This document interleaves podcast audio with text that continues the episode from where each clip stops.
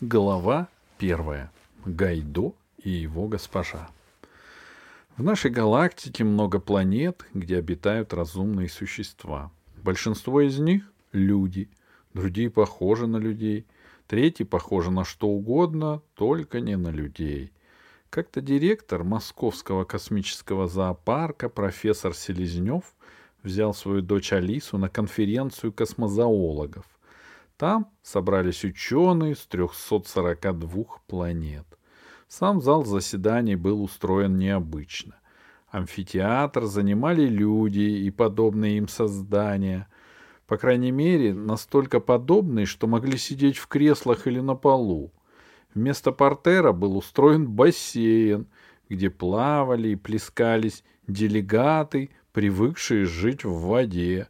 Балконы были превращены в аквариумы, и там находились делегаты, которые дышат метаном, аммиаком и другими газами, а под самым потолком рейли и порхали летающие делегаты. А, а мне нужен обычный газ. Порой космозоологи отлично понимали друг друга, но иногда начинали так отчаянно спорить, что Алисе становилось страшно. А вдруг они пустят в ход все свои зубы, когти, щупальца, иглы и клювы, и начнется первая зоологическая война. Но до войны дело не дошло. На конференции был делегат из планеты Вестер.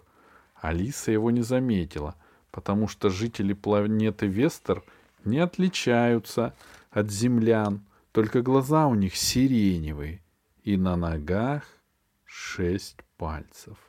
Если бы Алиса тогда знала, какую роль сыграет планета Вестер в ее жизни, она бы, конечно, подошла к профессору Свестера и спросила бы, не знаком ли он с изобретателем Сальманом Гаем.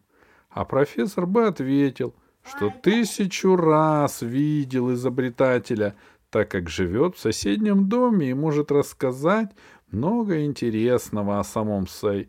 Саймаоне и его дочке Ирии.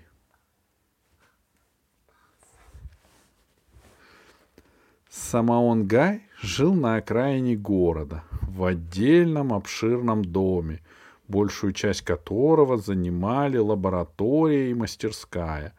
Гай работал один, его звали в институт и предлагали конструкторские бюро. Нет, отвечал он. Когда рядом со мной чужие люди, я не могу думать. И добавлял, вот родится у меня сын, я выращу себе помощника, и мы вдвоем построим такой корабль, что вся галактика ахнет. Сама он мечтал о сыне. Он ему придумал имя Ирий, что означало «солнечный». Сама он заранее покупал сыну игрушки, инструменты и приборы, чтобы тот, как родится, сразу занялся делом. Над мастерской он построил комнату для сына, в которой все, от гимнастических снарядов до маленькой лебедки и миниатюрной штандли, сделал собственными руками. Надо, надо еще телек поставить. И тут случилась неожиданность жена Самаона родила ему дочку. Нормальную, здоровую, веселую дочку, но дочку! Самаон Гай решил, что жена нарочно это сделала, потому что никогда его не любила. Так он ей и сказал. Правда, после того, как два месяца вообще с ней не разговаривал.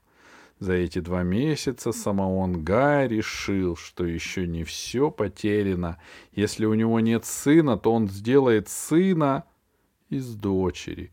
Он назвал дочь Ирией, что значит, как бы уже догадались, солнечная. Потом отнял ее у матери и переселил в комнату над мастерской. Сама он сам растил и воспитывал дочь, и никого к ней не подпуская.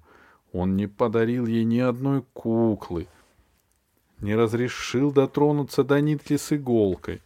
Он запрещал ей собирать цветы и играть с девочками. Зато с раннего детства Ирия должна была водить автомобиль, Поднимать штангу, заниматься боксом и вольной борьбой, прыгать с парашютом, считать в уме, работать с компьютером, пилить, строгать и паять.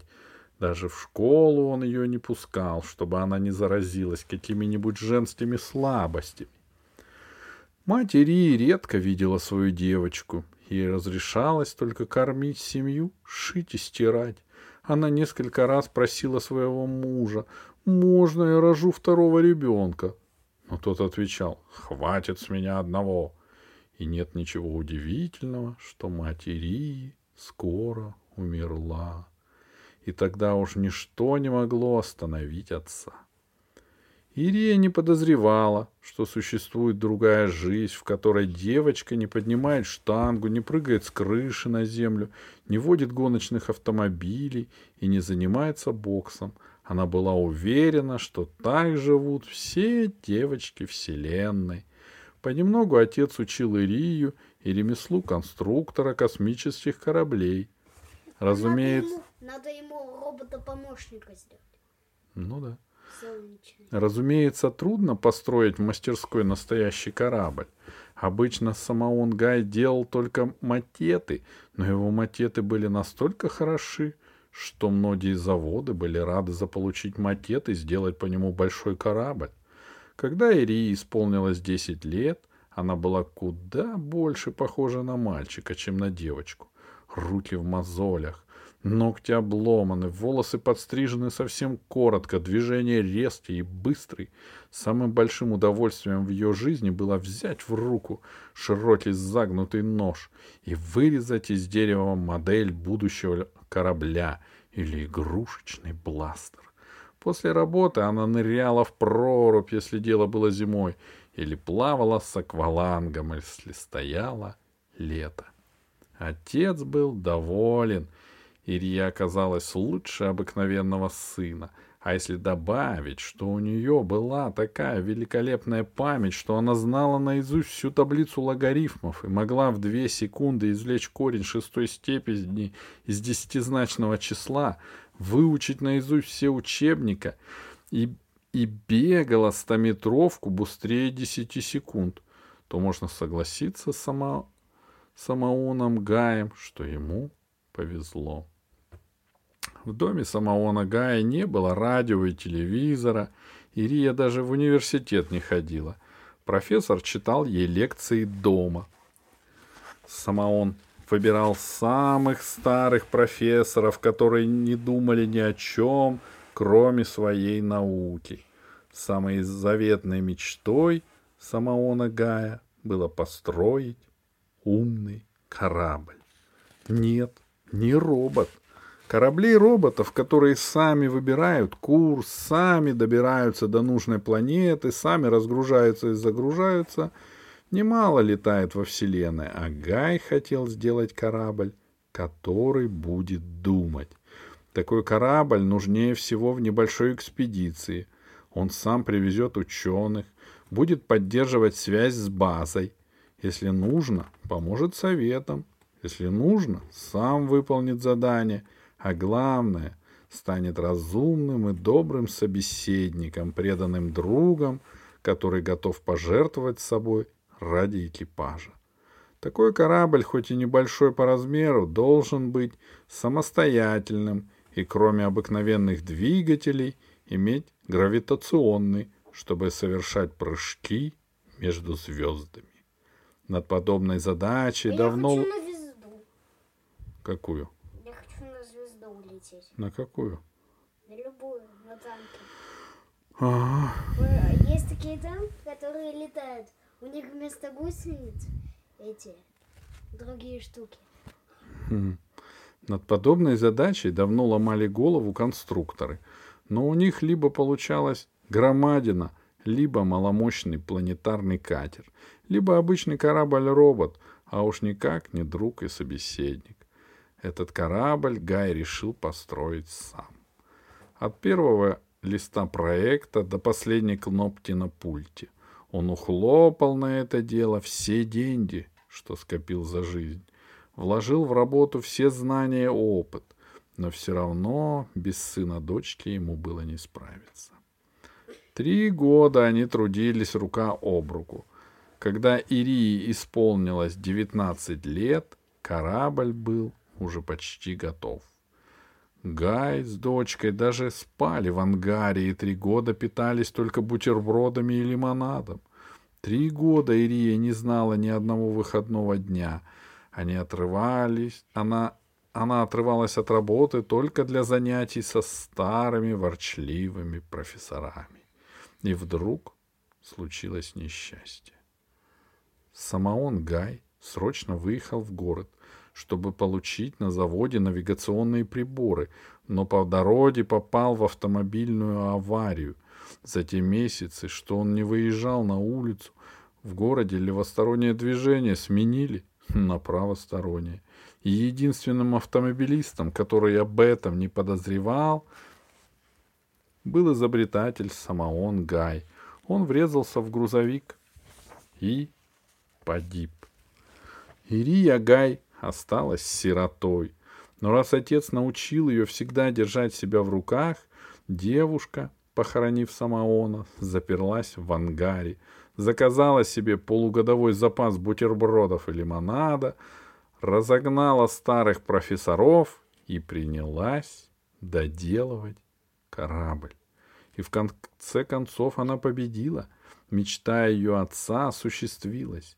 Кораблик, который она назвала Гайдо, что значит на вестерском языке «брат Гай», взлетел над планетой. Он был так быстр, что даже патрульному крейсеру было нелегко его догнать. Он мог пролететь половину галактики и в то же время мог опуститься, не повредив ни травинки, на полянке рядом размером с волейбольную площадку. Но главное, он был верным и единственным другом Ирии. Он, они понимали друг друга с полуслова. Гайдо так хорошо знал свою хозяйку, что мог бы вместо нее ходить в библиотеку или магазин.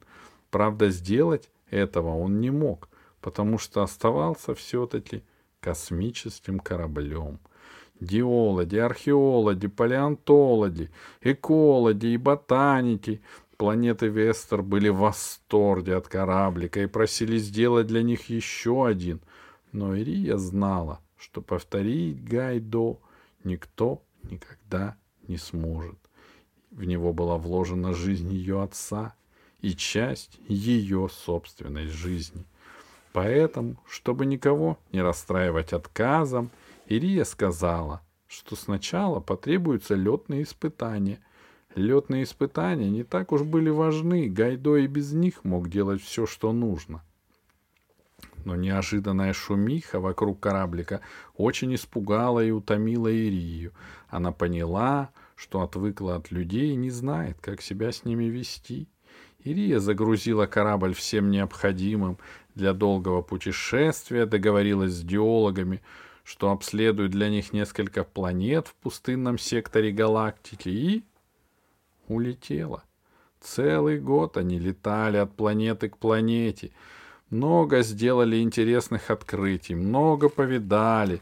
Но постепенно Гайдо начал замечать, что его госпожа не весела. Как-то вечером она спросила его, «А что дальше?» «Дальше?» — удивился корабль. «Дальше мы будем летать от звезды к звезде и обследовать планеты. А дальше? спросила Ирия. Я тебя не понимаю, сказал корабль. Очевидно, со временем мы с тобой состаримся и умрем. Так бывает со всеми людьми и кораблями. Это тебя печалит? Нет, не это. Меня печалит, что я не понимаю, зачем мы летаем. Чтобы принести пользу науке, ответил корабль. Вспомни своего отца. Вот кем надо гордиться. Он всю жизнь посвятил работе и в результате создал меня. Тебя он даже и не увидел. Моя мам, мою маму уморил, себя загнал до смерти и меня изуродовал. «Что ты говоришь, госпожа?» — закричал корабль. «Ты же самая сильная и мужественная женщина во Вселенной». «Именно это меня и огорчает», — ответила Ирия. И кораблик ее не понял. и замолчал, потому что когда у Ирии было плохое настроение, то и у корабля портилось настроение. К сожалению, с каждым днем это случалось все чаще.